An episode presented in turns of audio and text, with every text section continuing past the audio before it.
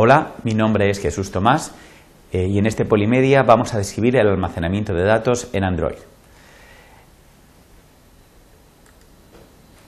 Eh, los objetivos que vamos a cubrir son los siguientes. Vamos a enumerar las diferentes alternativas para almacenar los datos en Android. Describiremos las ventajas e inconvenientes de cada una de estas alternativas. Mostraremos cómo Android dispone de un sistema de almacenamiento de ficheros, tanto interno como externo. E indicaremos eh, cómo eh, podemos trabajar con ficheros en formato XML. También resaltaremos lo sencillo que resulta crear bases de datos utilizando la librería SQLite y finalmente definiremos el concepto de Content Provider y cómo podemos utilizarlo para compartir datos entre diferentes aplicaciones.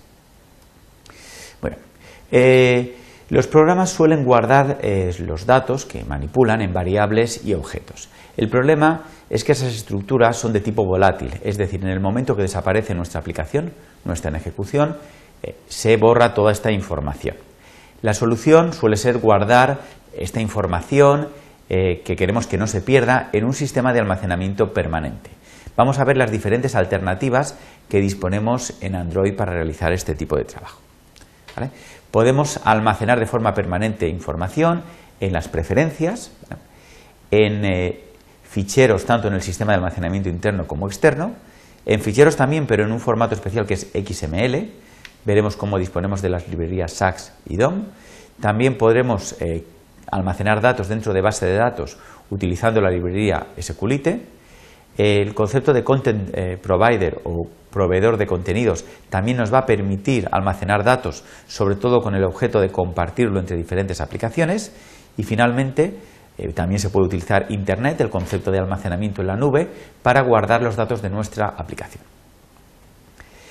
Eh, en primer lugar, vamos a mostrar cómo las preferencias es un mecanismo liviano que resulta muy sencillo de utilizar y nos va a permitir, por medio de la clase Shared Preference, eh, almacenar y recuperar datos sencillos, datos primitivos, de la forma pues, clave-valor.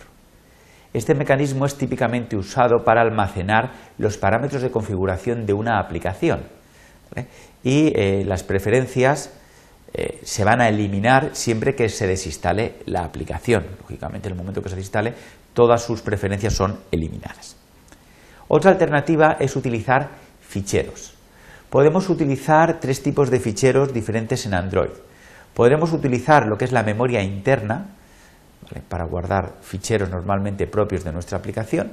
La memoria externa, Muchas veces esta memoria externa es de tipo extraíble con una memoria SD y la usaremos normalmente para ficheros compartidos con otras aplicaciones y finalmente también podemos crear un fichero como un recurso de nuestra aplicación. El problema es que va a ser un fichero de solo lectura. Eh, Android va a heredar todo el sistema de ficheros de Linux, eh, por, lo tanto vamos a tener un sistema pues, bastante seguro. Eh, para controlar el tema de la seguridad, lo que se va a hacer en Android es crear un nuevo usuario Linux cada vez que se instala una nueva aplicación, de manera que en principio solo, eh, digamos, este usuario, este usuario asignado a la aplicación, es el único que tiene permiso para acceder a los ficheros de la aplicación. también vamos a poder, digamos, eh, utilizar un sistema de permisos muy sencillo, no es el mismo que Linux, sino que se ha simplificado muchísimo, para permitir dar acceso a otras aplicaciones a nuestros ficheros. Eh, muy bien. Eh, por supuesto, hoy en día el formato XML es uno de los más utilizados para guardar información de manera permanente. consiste en crear un fichero de texto con una estructura determinada tal y como la que se muestra en la transparencia, la primera línea siempre es común a todo fichero XML, y luego vamos a tener una serie de etiquetas, en este caso la etiqueta lista puntuaciones y barra lista puntuaciones, que a su vez contienen en su interior otras etiquetas. Android incorpora dos librerías de Java para eh, trabajar con ficheros XML. El Java Simple App for XML o SAX, para abreviar, y Document Object Model o DOM. Las dos, digamos, cubrirían la misma función, por lo tanto, según nuestra experiencia previa o nuestros gustos, podemos utilizar una o la otra.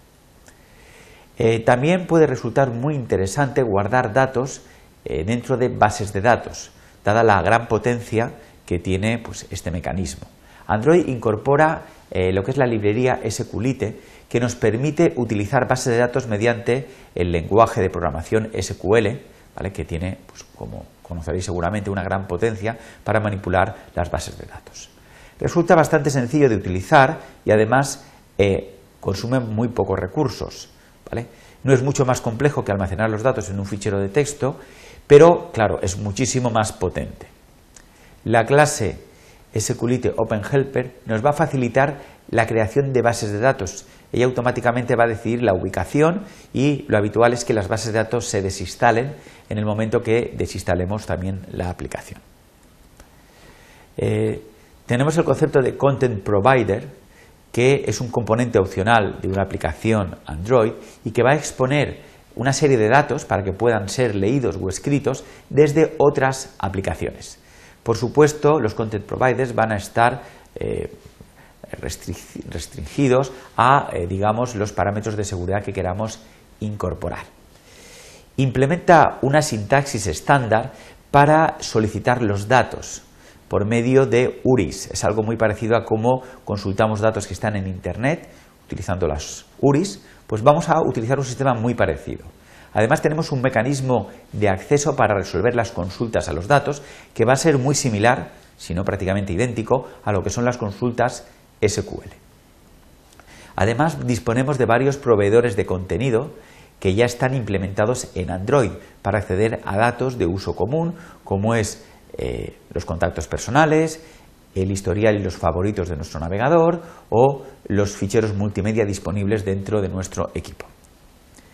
Finalmente, no tenemos que olvidarnos de Internet como un mecanismo para almacenar datos, lo que se conoce como almacenamiento en la nube.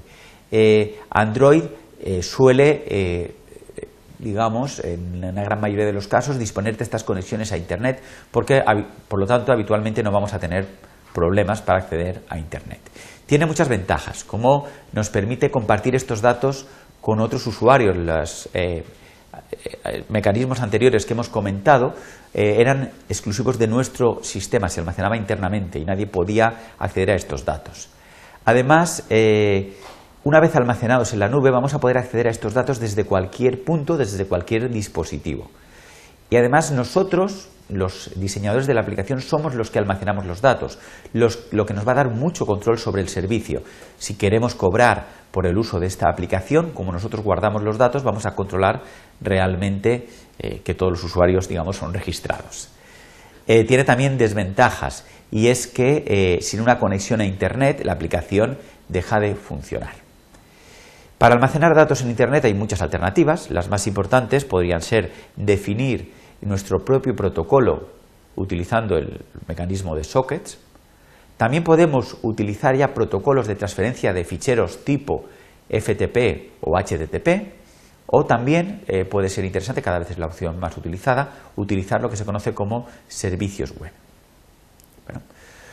Pues hasta aquí este Polimedia. Como conclusiones podemos comentar que hemos enumerado las diferentes alternativas para almacenar datos de forma permanente en Android y hemos descrito lo que es el sistema de preferencias, el sistema de archivos, el almacenamiento de datos en XML, cómo crear y manipular bases de datos, qué es un content provider o proveedor de contenidos y cómo podemos almacenar datos utilizando Internet. Muchas gracias eh, por vuestra atención.